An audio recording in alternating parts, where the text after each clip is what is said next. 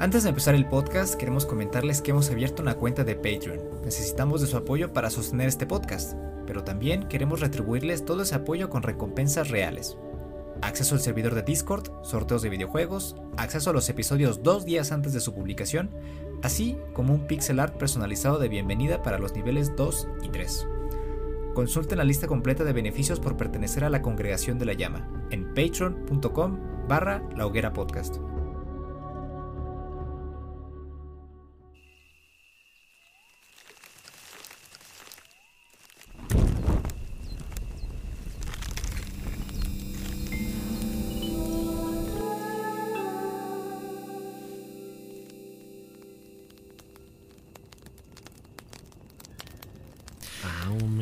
Sapito.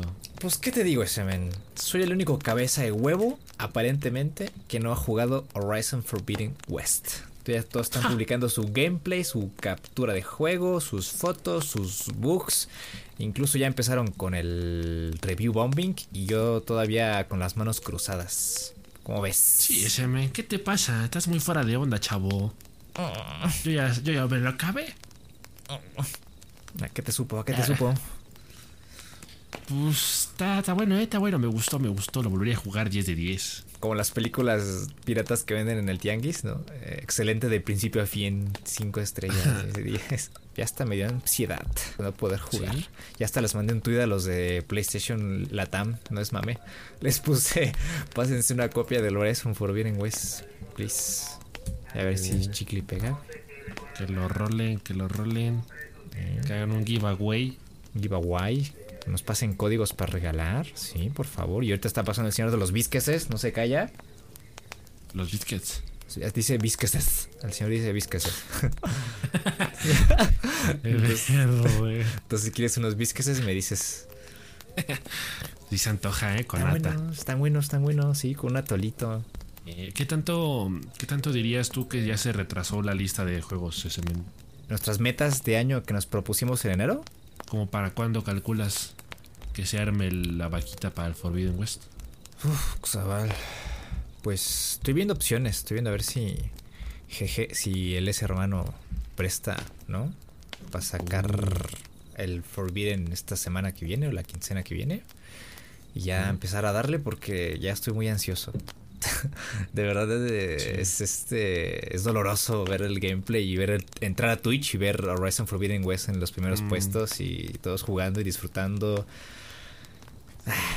Es, es, es feo. perros aborazados. Sí, sí, sí, ¿no? Más ven, ven migaja y se van encima. Son como los perros de la película de Wes Anderson, la de Isla de Perros, o sea, que aparecen en una bolsa llena de basura y de comida, desechos de comida en medio de la isla, llegada de la ciudad. Y están los dos bandos de los perros. Y dicen, antes de pelearnos, mejor veamos qué hay dentro de la, de la, de la bolsa, ¿no? Y es que regularmente usan ese meme para poner waifus o lo que sea. En mi caso ya est- estaría el Forbidden West allá adentro. Ya lo abren y dice, it's worth it, ¿no? Vale la pena. Y ya se empiezan a pelear. Pero ellos no se lo merecen. No, no. ¿Estás de acuerdo que hay mucha gente que ahorita nomás lo está jugando porque está de moda, porque acaba de salir? Sí, y de hecho me, se me ocurrirían 100 nombres de streamers famosos que lo están haciendo para, para traer atención, pero no me gusta entrar en Sí. polémicas, ¿vea? Uy, di nombres, di nombres. No, no, no, no, no. Yo soy aquí eh, como figura pública, yo soy un santo. Tú eres Suiza en el mundo de las polémicas. Muy bien, ese ven. Haces bien. Sí. ¿Te gustaría si empezamos con Forbidden Horizon Forbidden West? Aunque todavía no podemos poner las manos encima, ¿vean? Darle su manoseada respectiva. Pues ya tenemos algunas noticias interesantes o datazos, más que nada. Sí, sí, el dato duro. El dato duro, como que por ejemplo, eh, pues los tiempos de carga en el juego, como en PlayStation 5 son cero, así, así. Pero para que pues el juego tuviera una apariencia y para que mostraran los eh, consejos en el juego y no se viera tan apresurada la cosa, pues le dieron ahí un delay en el juego para que los jugadores pudieran ver, al- aunque sea un consejito ahí, entre cada viaje rápido. Y, y estuve investigando y parece que hay una función para desactivar eso. Entonces, si a ustedes les molesta esta función en PlayStation 5, si es que tienen PlayStation 5 y Horizon Forbidden West, pueden desactivar la función de mostrar consejos y automáticamente los va a trasladar al punto donde, donde decidieron viajar automáticamente, sin ningún consejo ni nada. ¿Cómo la ves? Eso está re bueno, ¿eh? Porque eh, eh, dentro de todos los temas que uno puede debatir sobre el Forbidden West, creo que uno de los que más nos intrigaba era justamente el tema de los tiempos de carga, ¿no? Porque el mismo director ejecutivo, presidente de, Forbidden West, estaba diciendo así muy descaradamente, ¿no? Muy humildemente. No, pues yo me acuerdo que en el de, en el de PlayStation 4, el Horizon Zero Dawn, pues nomás era un minuto. no es cierto, amigo, es cierto. casi dos, un minuto y medio. Sí, y aquí pues dicen que son supuestamente cuatro, máximo cinco segundos, ¿no? Y es chistoso, es chistoso que ellos mismos como que hayan dicho, oye, no, pues ponle un poquito más de, tiempo, porque la gente no alcanza A, terminar de leer los consejos del juego, ¿no?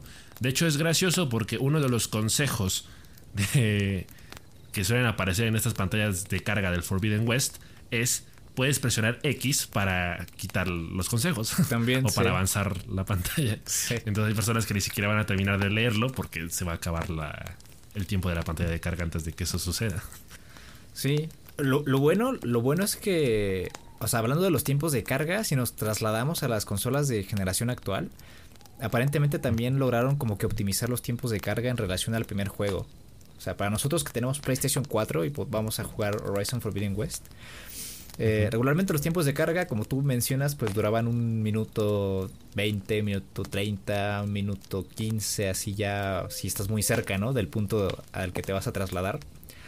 O si agarrabas fría la consola. Bueno, ya caliente mejor. O, si la agarrabas exactamente ya en su mero mole. Y aparentemente los tiempos de carga están debajo de un minuto en promedio en PlayStation 4. Entonces, eh, bueno, por lo menos hay un avance hay un avance en eso. Eh, seguramente esto tiene que ver con código y, más, que, más que otra cosa, ¿no? Eh, optimización. Y se nota. Entonces, lo único que esperaba es que los tiempos de carga no aumentaran en relación al primer juego. Y pues por lo menos vamos a tener eh, una reducción, pues minúscula, pero muy agradecida, ¿no? En, en, PlayStation 4. Y eso está bien, eso está bien.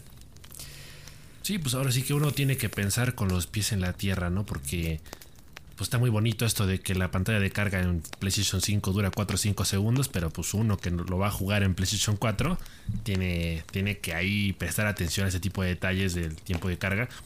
Y hay que decir que eh, Horizon Zero Dawn en PlayStation 4 de pronto sí llega a molestar un poco, ¿no? Que tarde tanto, porque como que te enfrías, ¿no? No, sé si te pasaba a ti que de pronto estabas como que en el calor de una batalla y te querías eh, trasladar rápido a otro punto, o sea, literalmente hacer uso de un viaje rápido. Y en los dos o casi tres minutos a veces que quizá llegaba a, tardar, pues ya te enfriaba, ya hasta te aburría, ya te, ponías a ver el teléfono, o sea, te ponías a ver Twitter ahí. Entonces, como que ese tipo de cosas sí te sacan un poco de la inmersión y hacen que la experiencia, pues de un momento a otro, digo, son detalles minúsculos si tú quieres, ¿no? Pero sí, sí tienen ahí como que su, su pequeña connotación negativa. Entonces, eh, el hecho de que esté significativamente reducido en PlayStation 4 eh, para el nuevo juego, para Forbidden West, pues es algo que evidentemente se agradece. Yo creo que es de esperarse, ¿no? al final de cuentas, el avance tecnológico aquí está haciendo que los desarrolladores que todavía piensan en sus juegos tanto o para las dos consolas, para la, nueva generación como la ahora ya vieja generación que es la PlayStation 4. Eh, y, yo creo que esa es la tendencia, ¿no? Porque también lo vimos con, con The Last of Us parte 2, eh, que bueno, el, juego salió cuando todavía no estaba la PlayStation 5. Eh, fue un juego que se planeó completamente para, para PlayStation 4, pero que se sentía de nueva generación y que aún así tenía una pantalla de carga muy reducida. Entonces, eso se agradece, eso es bueno y pues ahora sí que detallitos, ¿no? O sea, ha habido mucha polémica estas últimas semanas de... de es ridículo, es ridículo ese men. Eh, yo creo que ni siquiera vale la pena hablar de esto, ¿no? Pero hubo gente que se estuvo quejando porque aparentemente Aloy eh, tenía barba. Eh, y, digo que no ni siquiera vale la pena eh, hablarlo porque hay gente que lo está viendo como algo negativo cuando en realidad es todo lo contrario. Estamos ante un juego que tiene un nivel de detalle que, hijo, mano, es una obra de arte andante. Y esos son los pequeños detalles que uno como usuario de PlayStation 4 todavía se va a perder. Pero pues yo creo que eso no, no tiene por qué afectar tanto la experiencia. Creo que a grandes rasgos el juego, digo, me atrevo a pensar porque ni siquiera lo he jugado, ¿verdad? Y no tengo una PlayStation 5. Pero quiero pensar que la experiencia en ambas consolas es prácticamente la misma. Y pues ya contando los días para que se nos haga tenerlo en nuestras manos. A esos chavalos les faltó nada más poner a su mamá en el espejo para darse cuenta de la realidad. Hmm. ¿Qué otra cosa dijeron? Ah, sí, sí, sí, sí, sí. Bueno, esto ya tiene que ver con el desarrollo en sí, ¿no? Con estos datos del desarrollo que van a ir saliendo de aquí a que salga también un documental making of del juego. Pero pues esto ya seguramente es una directiva por parte de Sony. O sea, el crunch ha sido muy visibilizado estos últimos años y que bueno, se veían normales en la industria y que realmente pues no, no lo son. Em, y es que pues están cambiando sus políticas y afortunadamente pues mencionaron que para evitar el crunch tuvieron que retrasar el juego. Retrasar el juego tiene dos beneficios muy grandes. Uno, entregar el producto eh, deseado a, la gente y, y dos, pues darle un trato correcto a los desarrolladores y programadores. Estamos hablando a final de cuentas de algo que debería ser un estándar dentro de la industria, ¿no? Muchas desarrolladoras, o bueno, concretamente una, Naughty Dog, aprendió a la, mala. Ellos son conscientes del impacto que tuvo o tuvieron todas esas horas extra de trabajo. El hecho de que de pronto cientos de trabajadores dejaran sus puestos en, en Naughty Dog porque no podían con la presión.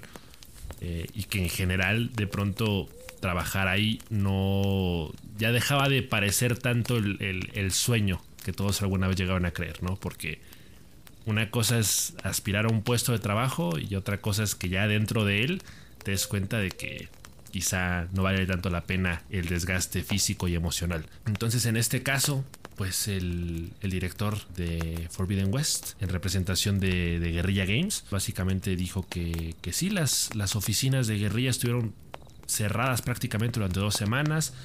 Eh, los trabajadores tuvieron tiempo para ir con su familia, para ir a, celebrar las, las, fiestas. Esto ocurrió eh, en vísperas de, de Navidad de 2021.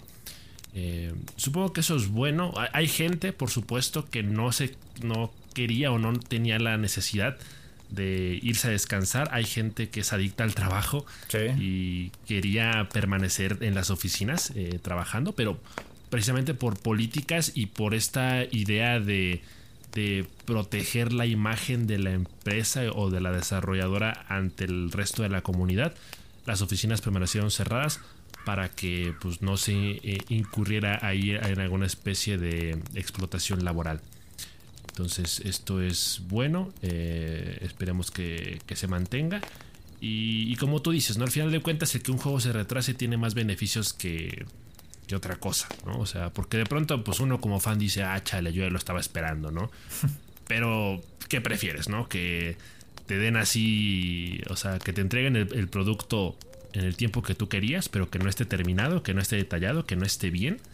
O que tengas que esperar un poquito más, pero que esté bien hecho, bien, bien detallado, o sea, hecho con amor. E, esto, por ejemplo, salía a colación el otro día cuando hablábamos del supuesto rumor de que el juego de Harry Potter, el Hogwarts Legacy, se iba a retrasar.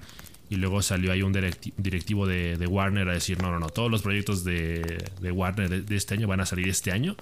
Entonces ahí como que queda la duda, ¿no? De, si el juego va a salir este año porque cumple con una agenda, no cumple con, el plan previsto de parte de Warner, o si va a salir porque realmente hay el tiempo suficiente para terminarlo de desarrollar bien. En este caso, creo que queda demostrado que incluso cuando no te apresuras a hacer las cosas, hay posibilidad de que salgan bien y qué mejor prueba que este Forbidden West. De hecho, por ahí leí que bueno, creo que lo, platicamos en, otro podcast. Y es que en Naughty cambiaron las cosas. Neil Druckmann publicaba un tweet hace unas semanas donde estaba pues contento de que las cosas en Naughty iban a cambiar porque iban a cambiar sus políticas y que habían aprendido mucho del crunch. Entonces lo que hicieron en Naughty fue duplicar duplicar el número de, trabajadores en el espacio laboral.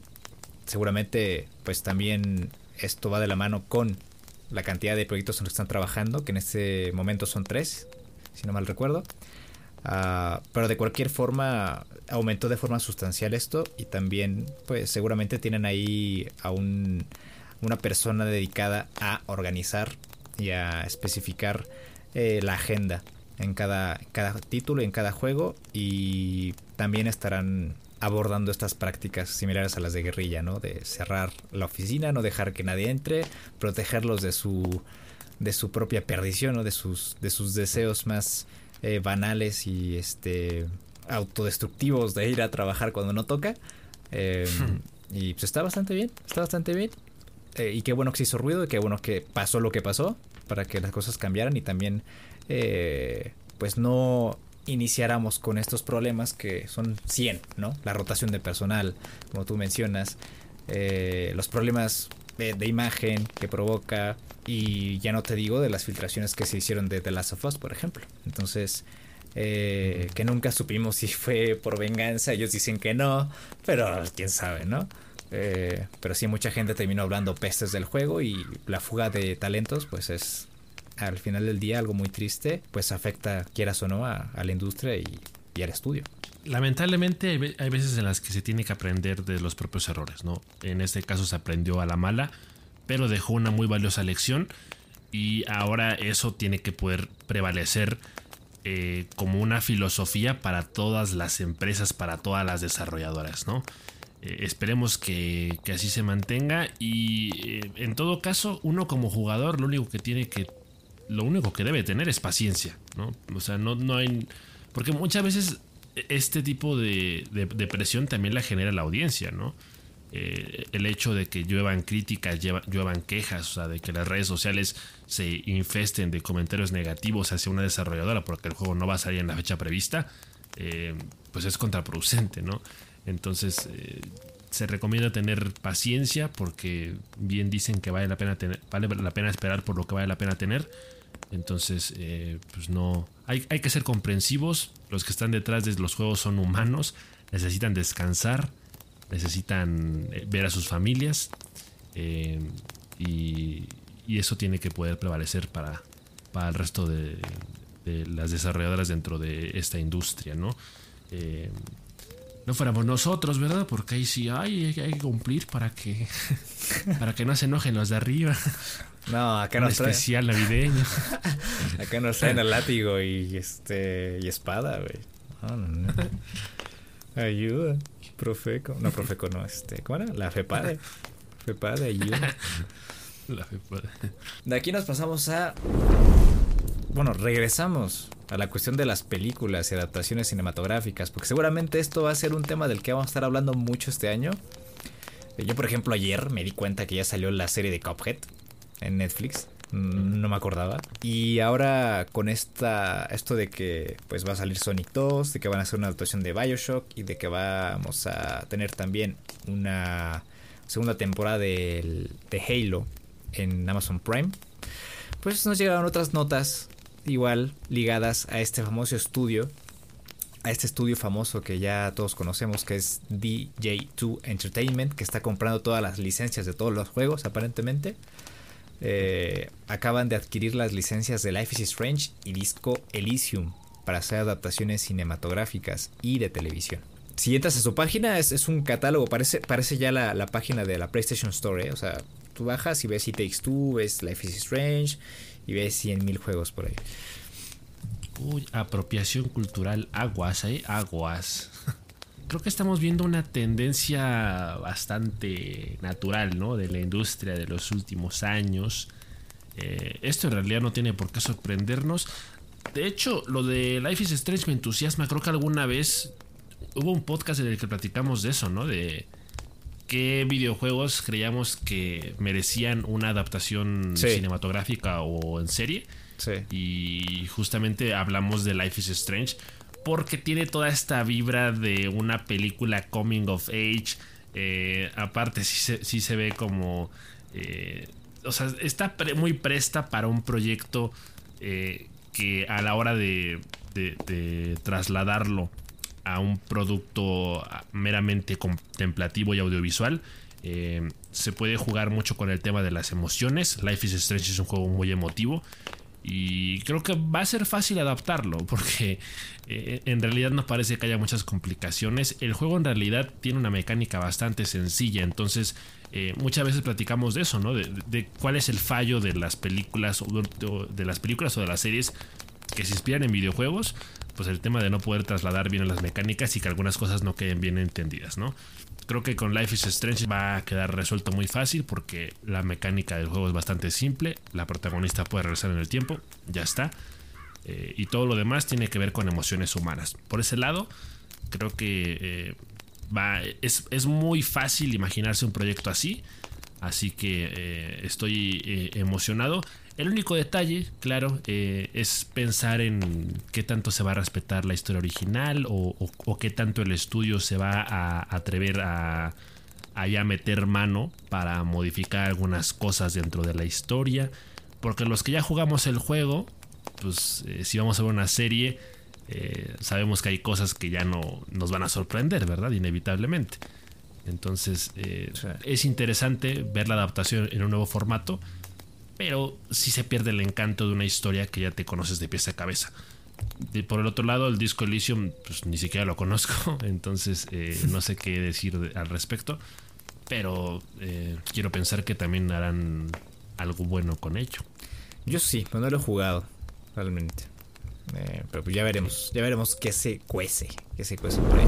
De ahí nos pasamos a otra serie, que es la serie de The Last of Us, de HBO.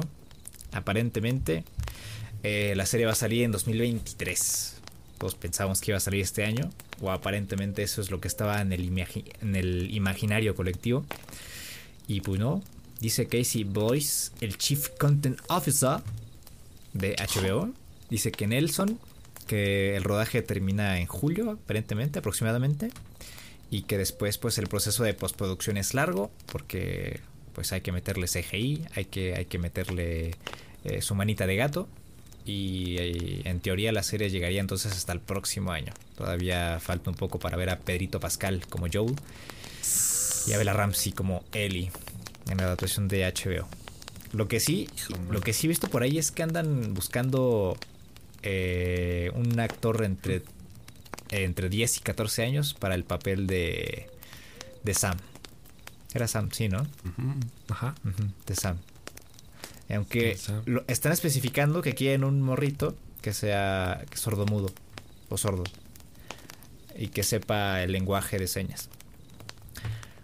Ah, caray. Entonces por ahí seguramente van a darle un vuelco al personaje. Está interesante porque pues los chasqueadores son sensibles al, sonido, entonces quizás salgan algo eh, similar con como con lo de Don't Breathe, ¿sí no? ¿Se llama así? No, no, no es Don't Breathe, es la de, perdón, donde está la de John Krasinski. A Quiet Place. Yeah. A Quiet Place. A Quiet Place. Iba a decir a Way Out. no, no, no. Estamos perdidos.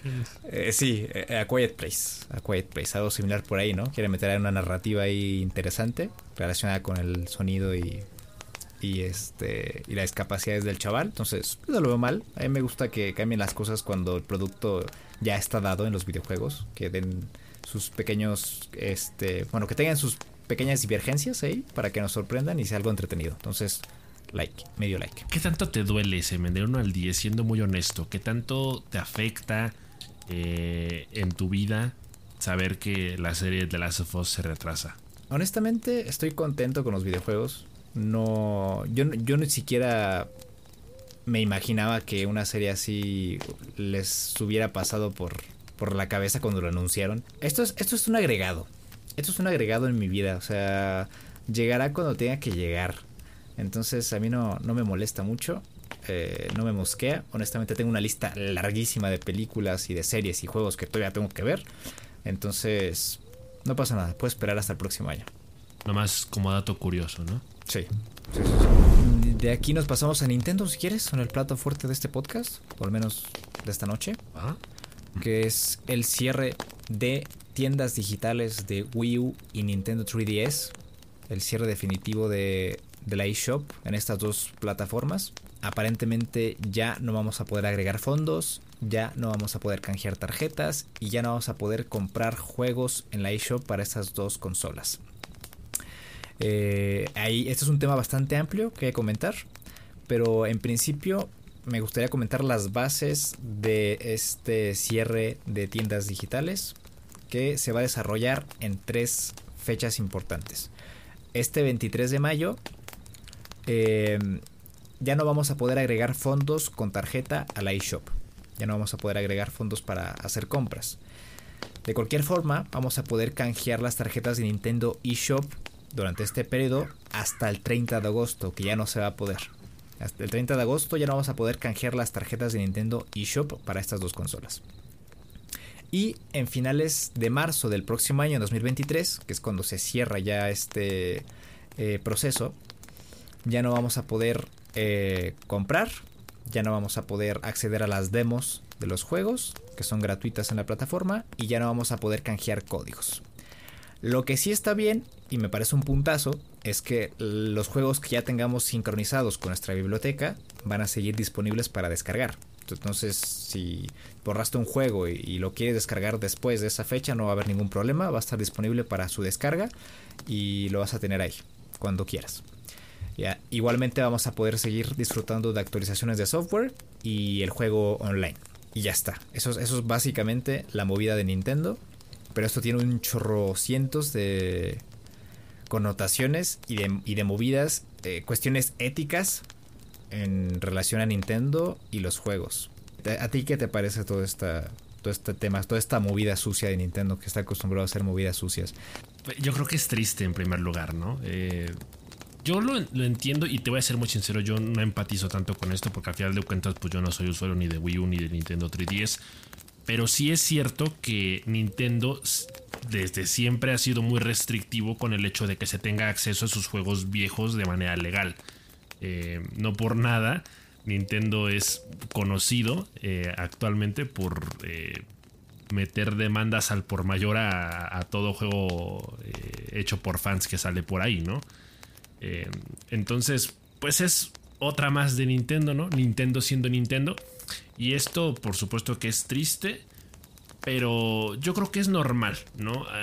De alguna forma lo entiendo. Hay, que verlo desde el lado económico, ¿no? Por así decirlo. Yo creo que eh, este, este movimiento por parte de Nintendo se entiende como que de alguna forma ya empieza a forzar a los usuarios de, consolas de generaciones anteriores a dar el salto hacia consolas de nueva generación, ¿no? La Nintendo Switch ya lleva en el mercado eh, prácticamente 5 años. O bueno, sí, poquito, poquito más de 4 años. Eh, y pues yo creo que a estas alturas la propia Nintendo obvia que la mayor parte de, sus fans y de sus usuarios pues ya, ya están aterrizados en la nueva generación, ¿no? Eh, sobre todo con el hecho de que han habido ahí movimientos que han pretendido eh, hacer más accesible sus consolas, ¿no? El tema de sacar eh, la Nintendo Switch en una versión exclusivamente portátil que es teóricamente más barata, eh, el hecho de que estemos, bueno, prácticamente, creo que ya salió, ¿no? La, nueva Nintendo Switch. Ajá. Em, la que es más pro. La OLED, andalesa. Que se supone, bueno, creo que no hubo bajas en los costos de la Nintendo Switch original. Pero pues uno puede confiar en la, tener la esperanza, ¿no? De que en algún momento la consola baje un poquito más de precio, ¿no? Entonces yo creo que esa es la justificación de los movimientos, ¿no? Pero es un hecho que es, es triste y sobre todo es ilógico. Es ilógico porque es, una, es un harakiri, ¿no? Eh, ¿por, qué, ¿Por qué prohibir la posibilidad de que te sigan generando ingresos? Eh, de que tus juegos viejos, de, que tus consolas de generaciones anteriores sigan siendo redituables. Como que uno no le encuentra mucha lógica a eso. Eh, y sobre todo el hecho de que Nintendo no haga accesible para todos eh, contar con la biblioteca completa. Eh, si es un, poco una, tontería, ¿no? Porque al final de cuentas esos juegos a dónde van, ¿no? O sea, ¿qué pasa con esos juegos que ya no tuvieron support eh, o que no lo han tenido para consolas de nueva generación y que únicamente es posible jugarlo en una Nintendo 3DS o una Wii U, pero pues hay algunos que no lo han comprado, ¿no? eso es realmente triste porque muchas veces fuerzan a los usuarios a que eh, los terminen jugando en emuladores o cosas así, ¿no? eh, esa fue mi experiencia concretamente con, con, muchos juegos de GameCube, ¿no? O sea, yo hubo un momento donde dije, ok, estoy dispuesto a, pagar lo que tenga que pagar por seguir jugando mis juegos de GameCube en una consola actual o algo parecido, o que los ofrezcan eh, como un servicio en, en, línea, o yo qué sé. Eh, pero pues Nintendo como que... Los terminan ofreciendo en ofertas de tiempo limitado, ¿no? Como la, serie de juegos de Mario. Del Mario, Sunshine. Sí, efectivamente. Entonces, en, la realidad es que Nintendo es muy celoso con sus juegos quién sabe por qué. Eh, supongo que les gusta que, tengan como esa vibra de tesoro perdido en el tiempo. Pero la verdad es que es un poco ilógico. Sí. Y en respuesta a esto, eh, el Video Game History Foundation es una organización sin ánimos de lucro dedicada a la preservación, celebración y enseñanza de la historia de los videojuegos. Pues ahora sí que les tiró un reclamo, ¿no? Así como de ¿Qué les pasa? Están destruyendo la historia de los videojuegos. Y es verdad, porque las existencias físicas de los videojuegos pues son limitadas. Y pues es va a ser muy difícil acceder a estos juegos como tú mencionas. Entonces, todo este canal de comunicación que tenía el jugador con Nintendo para adquirir estos juegos, pues se va.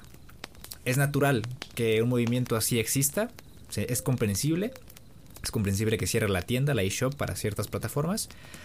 Eh, pero los juegos, ahora sí que quién piensa en los niños, ¿no? ¿Qué piensa en los juegos? ¿A dónde van a parar todos esos juegos? Entonces, eh, pues es el reclamo que hace la Video Game History Foundation. Y es, es natural, es que es muy estúpido. ¿Qué pasa con todos esos juegos que se, que se quedaron y no tuvieron support a Nintendo Switch? O que no lo han tenido. Eh, Nintendo no piensa en eso. Nintendo simplemente cierra y se queda con sus. Ahora sí que se queda con su, su balón. Es mi balón y ya me voy y ahí se ve.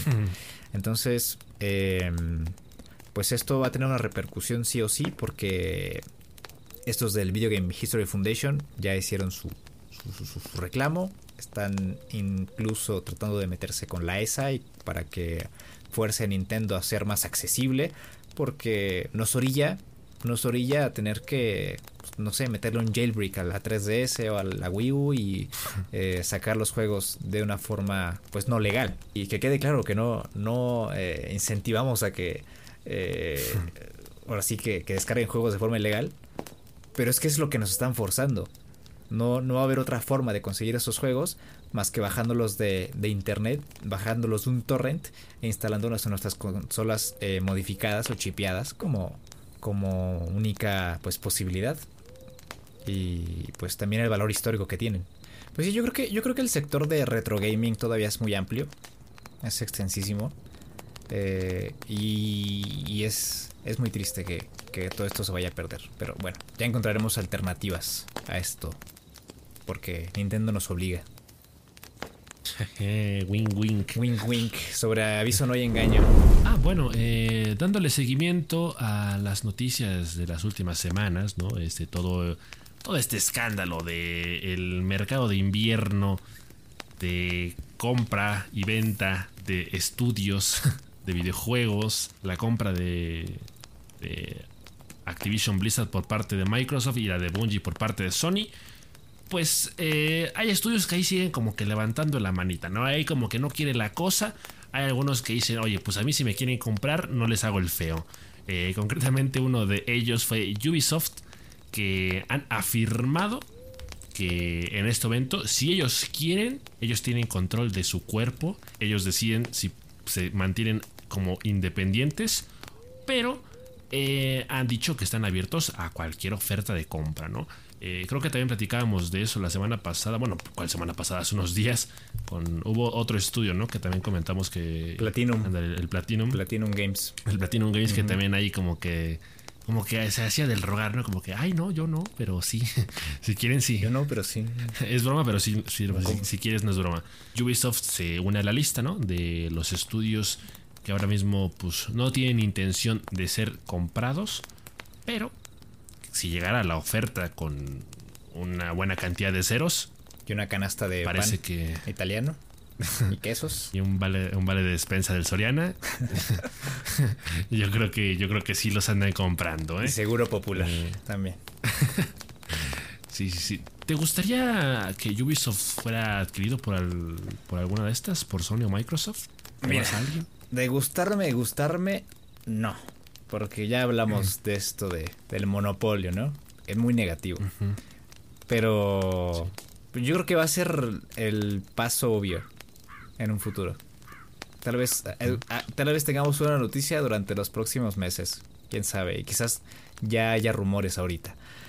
Entonces, pues yo creo que si, si se considera su independencia como un factor eh, importante a la hora de hacer, de firmar un contrato, yo estoy bien con eso. ¿no? Que tengan esa libertad creativa, que puedan acceder a una cantidad, entre comillas, ilimitada de dinero, por supuesto, para trabajar en sus juegos y entregar lo mejor de sí. Entonces, yo no lo vería mal tampoco. Eh, digo, al final de cuentas, es como lo platicábamos la semana pasada, ¿no? Microsoft compra Activision Blizzard, pero dicen que no hay intenciones de, de mon- bueno, sí monopolizar, pero no tanto el tema de las exclusivas, ¿no? O sea, no se cierra la, la- la puerta a que los juegos de Activision Blizzard puedan llegar a otras consolas. Lo mismo pasó con Sony, compran Bungie, pero pues Destiny, que es su único juego, no va a ser exclusiva de Sony. Eh, en este caso, parece que si se diera una compra, una hipotética compra de Ubisoft por, algún, por parte de alguno de estos estudios, eh, pues parece que sería lo mismo, ¿no? O sea, no tendríamos juegos meramente exclusivos de, de Ubisoft para una sola consola. Eh, en, en todo caso, quizá el hecho de que ahora los proyectos de Ubisoft estén financiados y supervisados, ya sea por Sony o por Microsoft, puede ayudar a que reduzca la cantidad de bugs por juego. Que es- eso sí es un, un- un tema que sí le urge a, a Ubisoft mejorar. Y en todo caso tendrían mucho que aprender, ¿eh? Por ejemplo, si llegan a, a Sony, ahí con el, el nivel de detalle en Horizon Zero Dawn, digo en Forbidden West, mucho que aprender, ¿eh? Entonces, eso es lo único que más o menos eh, podríamos considerar como aspecto positivo. Pero de ahí en fuera, yo creo que la necesidad de que esto suceda es, es nula, ¿no? Eh, es como lo comentábamos la semana pasada. El, hecho de que Sony o Microsoft estén comprando estudios, bueno, sí nos habla de una tendencia por mejorar los catálogos y por hacer una inversión que les retribuya y que para, para el público sea benéfico, porque estamos hablando de mejores producciones, de mejores proyectos. Pero al final del día no es más que agregar otro trofeo a la estantería para poder presumirlo y para poder generar ingresos. Entonces, como que uno viéndolo desde afuera, parece que no tiene mucho sentido. Tema complicado. Es tema complicado. Pero Sí. a veces parece que es como el movimiento natural del río, ¿no? es, es lo que viene, lo que toca. Y pues lamentablemente no podemos hacer nada. Entonces ya nada más nos queda ver qué, qué se cuece, qué se mueve en el mercado, cuántas compras se hacen la siguiente... Bueno, qué compras salen la siguiente semana también. Chance, ahorita que estamos grabando el podcast ya sale otra compra por ahí, ¿no? Innerslot no solo compra un, churrito, sino, no sé, se compra un Pau Pau por dos dólares. Yo creo. O un atole para acompañar el churro. Un atole para para acompañar el churro. Eh, y pues no sería sorpresa. Pero bueno, yo creo que es todo, ¿no? Sí. Ahora es que hoy, hoy salió un podcast cortito. eh, pero seguramente la siguiente semana va a ser va a ser más movida, vamos a tener más, más actividad. Yo esperaría que sí, porque igual ya sale el del ring y salen un montonazo de juegos, entonces pues lo vamos a ir, lo vamos a ir checando. Efectivamente, sí, no, no fue un programa demasiado movido como la semana pasada, pero también es completamente normal. Al final de cuentas, ahorita también ya estamos en fecha de lanzamiento de alguna de las bombas de este 2022, como el Forbidden West. La próxima semana ya sale el Elden Ring. Así que, pues ahorita toda la atención también está para allá, completamente entendible.